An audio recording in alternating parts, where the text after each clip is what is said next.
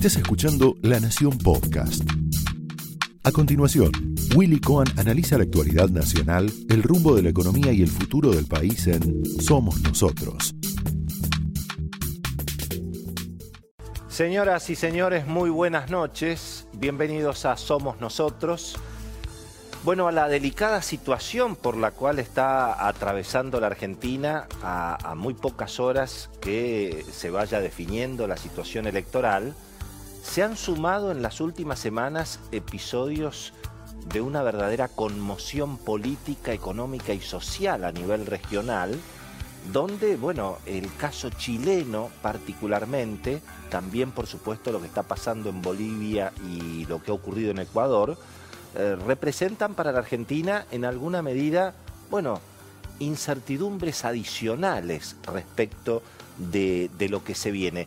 Es obvio que estamos en un mundo complejo, em, hay líderes delirantes, digamos, en todas las partes del planeta hay riesgo geopolítico, eh, tampoco es una novedad esto de la gente en la calle, las distintas fórmulas, aún en los países desarrollados, lo que vimos en los chalecos amarillos de Francia, es decir, economías que supuestamente están mejor que Latinoamérica, pero que también tienen este tipo de convulsiones. Y eh, naturalmente que en la Argentina la cuestión de la gente en la calle, la marcha, los piquetes, eh, la presión en ese sentido desde el punto de vista político, tampoco es una novedad ni de ahora ni de antes eh, ni probablemente del mañana.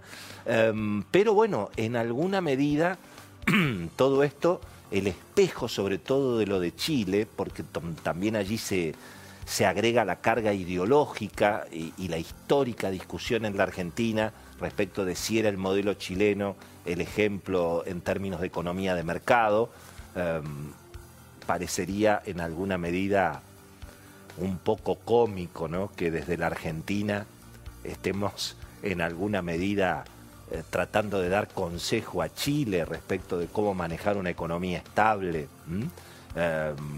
Pero bueno, eso ya es un capítulo, es un capítulo aparte que digamos uno puede entender en el marco de la, de la campaña electoral. Pero eh, en alguna medida em, todo esto interpela mucho a la Argentina y tiene mucho que ver con lo que nos va a pasar en lo inmediato. Em, ¿qué, va a seguir ocurriendo con el dólar? Fíjense que hoy hubo una corrida bastante más profunda contra el peso. El Banco Central prácticamente entre el mercado de contado y el mercado de futuros intervino casi con 600, 700 millones de dólares y los precios del dólar en los mercados no regulados saltaron entre 70 y hasta tocaron 80 pesos para colocar divisas legalmente en el exterior. El dólar regulado terminó entre 60 y 62 en la calle, 62 y medio en algún caso. Y bueno, evidentemente todo esto tiene también mucho que ver con qué va a pasar durante el periodo entre las elecciones de la primera vuelta y el 10 de diciembre, haya o no haya segunda vuelta.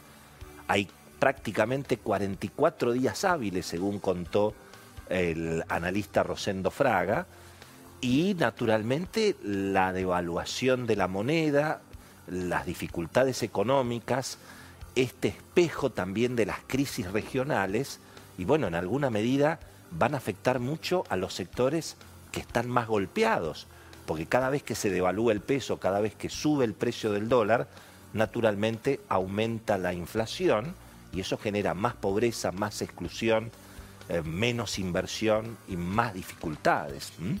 Eh, pero, bueno, eh, en alguna medida, volviendo, volviendo al, caso, al caso chileno, aparece un tema también muy importante, que es qué es lo que hacemos con la violencia política en las calles. porque percibo en general, no solamente en la política, también en general en los medios, algún grado de justificación de la violencia política en función de las dificultades económicas, que por supuesto las hay y que por supuesto que todo el mundo tiene derecho a protestar y a reclamar por una vida mejor. La cuestión es qué hacemos con la violencia política, porque convendría no perder de vista que en Chile bueno, rige una república democrática que tiene autoridades que se eligen en elecciones libres y que se remueven en elecciones libres, que hay una constitución, que incluso yo no soy un especialista, pero siempre se ha destacado el modelo político chileno por una gran convivencia.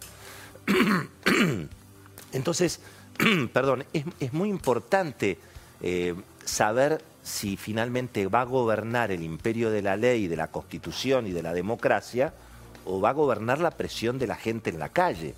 Eh, es un elemento importante porque en alguna medida eso también afecta las expectativas, las expectativas económicas. Y yo no veo que haya una condena clara y generalizada de la dirigencia democrática argentina en contra de la violencia. No se puede justificar la violencia ni siquiera por una situación de crisis, porque si no entramos en una vorágine, me parece un poco, un poco complicada. Y reitero, me parece que ese tiene que ser el pacto del domingo a la noche. Los que ganen, los que pierdan o los que empaten, bueno, tienen que garantizar que en la Argentina se gobierna con la ley, con la constitución, no con la violencia en las calles. Eso es un dato que me parece importante, garantizar evidentemente la, convivencia. ¿Por qué?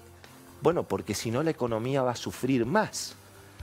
Y porque en alguna medida, si no se está a la altura de las circunstancias, bueno, eh, no se van a resolver los problemas si lo que seguimos es echándonos la culpa. Si resulta que lo que pasa en Argentina es por culpa del modelo chileno y lo que pasa en Chile es por eh, Maduro, imagínate si Chile no tiene historia de peleas políticas que va a necesitar que la gente de Venezuela les venga a enseñar a los del Partido Comunista Chileno cómo pelear contra los carabineros. Parece medio ridículo. Por eso es importante mirar lo que está ocurriendo definirse claramente en contra de la violencia política y entender que hay que estar a la altura de las circunstancias. Porque si seguimos echándonos las culpas unos a otros, ¿eh? ahora también estamos cobrando los periodistas. Bueno, que seamos los periodistas los culpables de todo, pero que los dirigentes políticos el domingo a la noche den una señal de civilidad. Eso es muy importante, porque echarse la culpa no va a resolver los problemas, y da la sensación de que tal vez algunos lo quieren agravar y eso naturalmente va a ser peor definitivamente para todos. Esto fue Somos Nosotros, un podcast exclusivo de La Nación. Escucha todos los programas de La Nación Podcast en www.lanacion.com.ar. Suscríbete para no perderte ningún episodio. Estamos en Spotify, Apple Podcast, Google Podcast y en tu reproductor de podcast favorito. Seguí escuchando La Nación Podcast.